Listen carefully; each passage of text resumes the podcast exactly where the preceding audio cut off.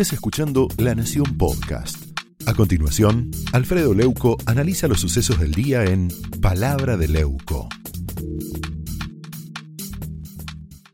Una columna que quiero comentarles que me parece gravísima desde todo punto de vista, lo que tiene que ver con la lucha por la honradez, con la lucha por la transparencia, pero también con la lucha contra el coronavirus y la pandemia. Mire, el presidente de la Nación, Alberto Fernández, el ex ministro de Salud Ginés González García y el laboratorio Pfizer deben decir la verdad. Tienen muchas preguntas que contestar con datos y documentos probatorios y sin tirar la pelota afuera. Primero ante la opinión pública, después en los tribunales, en la causa que tiene abierta el doctor Julián Ercolini y después en los Estados Unidos.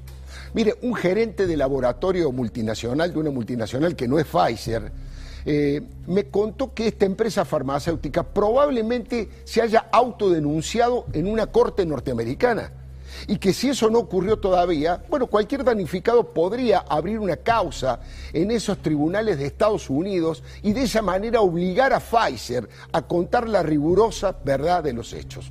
El escándalo y el oscurantismo que hay alrededor de esta compra no realizada de 13, 14 millones de vacunas tiene dimensiones de extrema gravedad institucional. Estamos hablando de una causa que se podría convertir en una de las más graves de la historia argentina. Superamos ya los 75 mil muertos y muchos especialistas dicen que podríamos llegar al horror de los 100 mil muertos, producto por supuesto principalmente de la falta de vacunas. Y resulta que este gobierno no compró los 13, 14 millones de dosis que la farmacéutica tenía previsto como prioridad para nuestro país.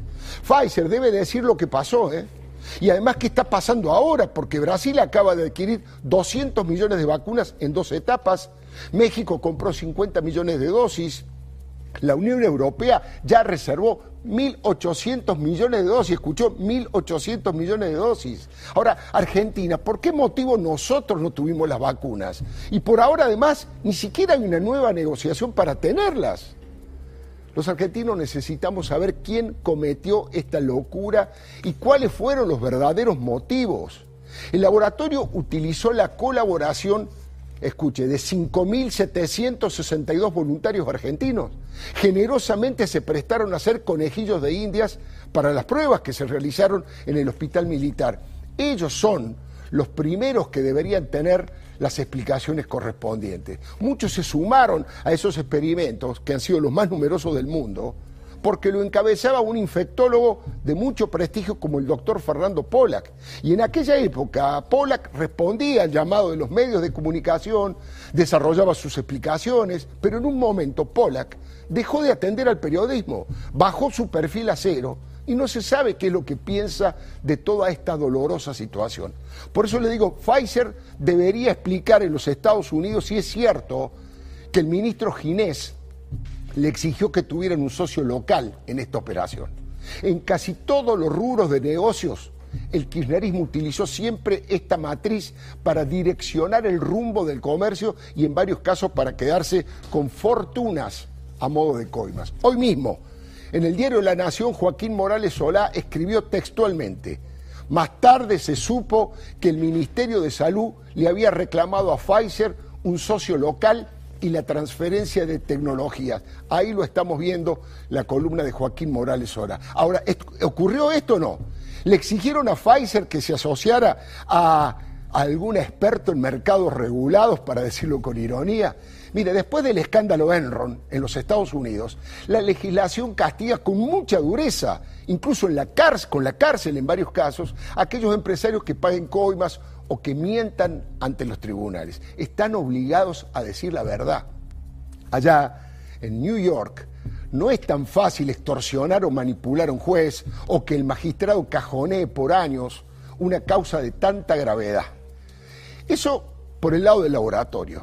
Pero el presidente Alberto Fernández también está en el centro de esta inquietante inmoralidad. En su aparición en la CNN, según cuenta el periodista Eduardo Van der Koy, respondió que no sabía lo que había ocurrido para que de pronto, de un día para el otro, se haya roto la negociación con Pfizer.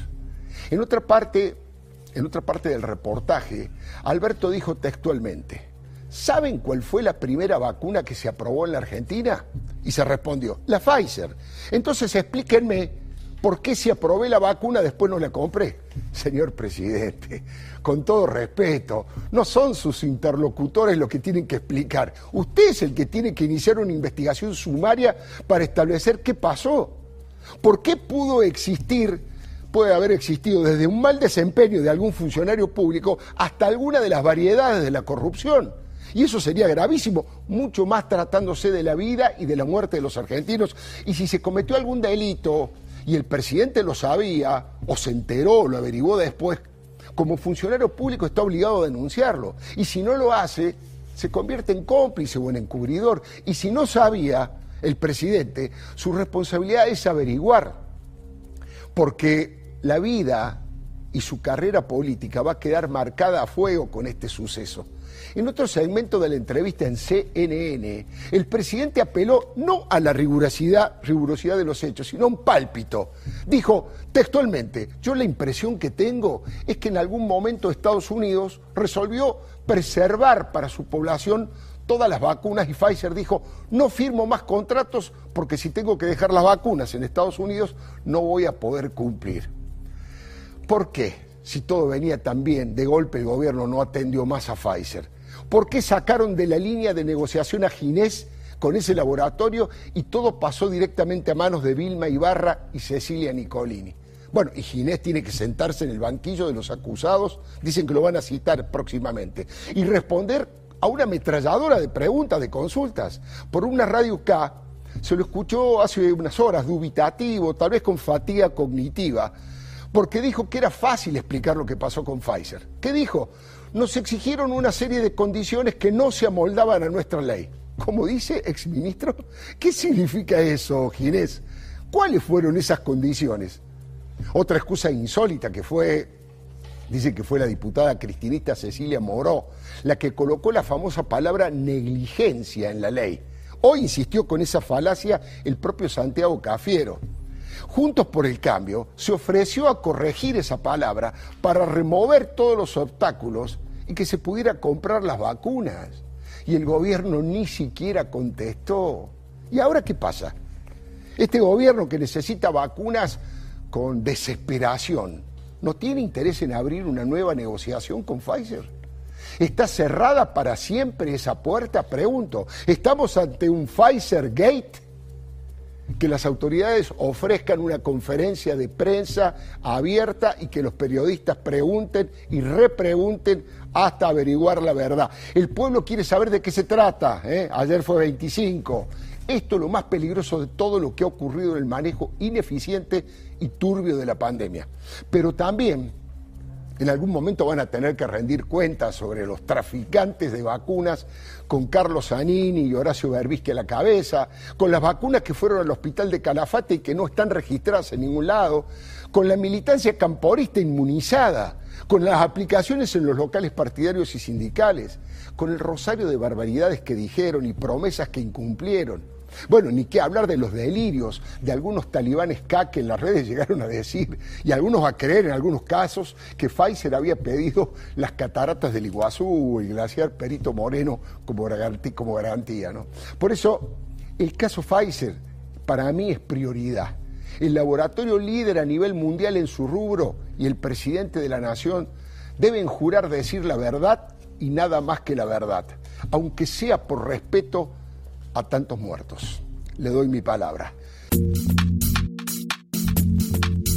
Esto fue Palabra de Leuco, un podcast exclusivo de La Nación. Escucha todos los programas de La Nación Podcast en www.lanacion.com.ar. Suscríbete para no perderte ningún episodio. Estamos en Spotify, Apple Podcast, Google Podcast y en tu reproductor de podcast favorito. Seguí escuchando La Nación Podcast.